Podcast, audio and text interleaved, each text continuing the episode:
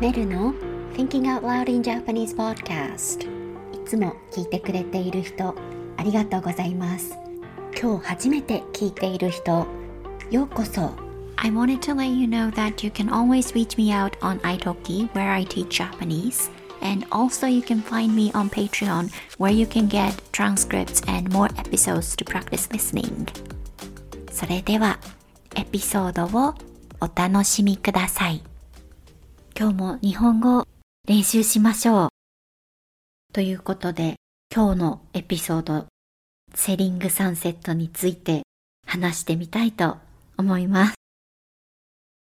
とこのエピソードも長いから1回だけ言います。去年夏頃ネットフリックスでセリングサンセットというドラマを見始めました。誰かがこのドラマについて話していたと思うけど、最初は見ようと思っていませんでした。他に好きなドラマもたくさんあったし、忙しかったからです。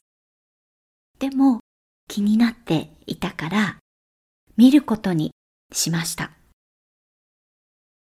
シーズン1から3まで全部見てしまいました。話についていくのが最初大変でした。名前を覚えられなかったんです。クリスティーンって誰だっけ？とか、メアリーって？ジェイソンってどっち？みたいな感じでした。カリフォルニアの大きくて高い家は本当に綺麗でした。暖かいし、雨もあんまり降らないし、カリフォルニアはいいなーって思います。夏は暑いらしいけど、シカゴの寒い冬よりいいと思います。家を見るだけでもこのドラマは面白いと思いましたが、たくさんドラマがありました。人間関係ですね。例えば、クリスティーンはヘザーとかクリシェルとかメアリーとかとも喧嘩したり、文句や悪口を言ったりしていました。このドラマを見たことがある人はわかりますよね。ジェイソンの新しくできた家でプールパーティーをしていた時、クリシェルとダビーナが言い合いをしていました。クリシェルはダビーナに裏表があるって言われていました。ダビーナはそれを言っていた時、ちょっと北そえんでいたのを見ましたか？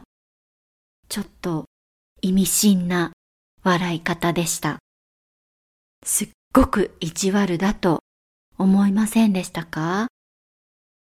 まだまだ言いたいことはたくさんあるけど、今日のエピソードではここまでにしておきましょう。また、セリングサンセットについて話します。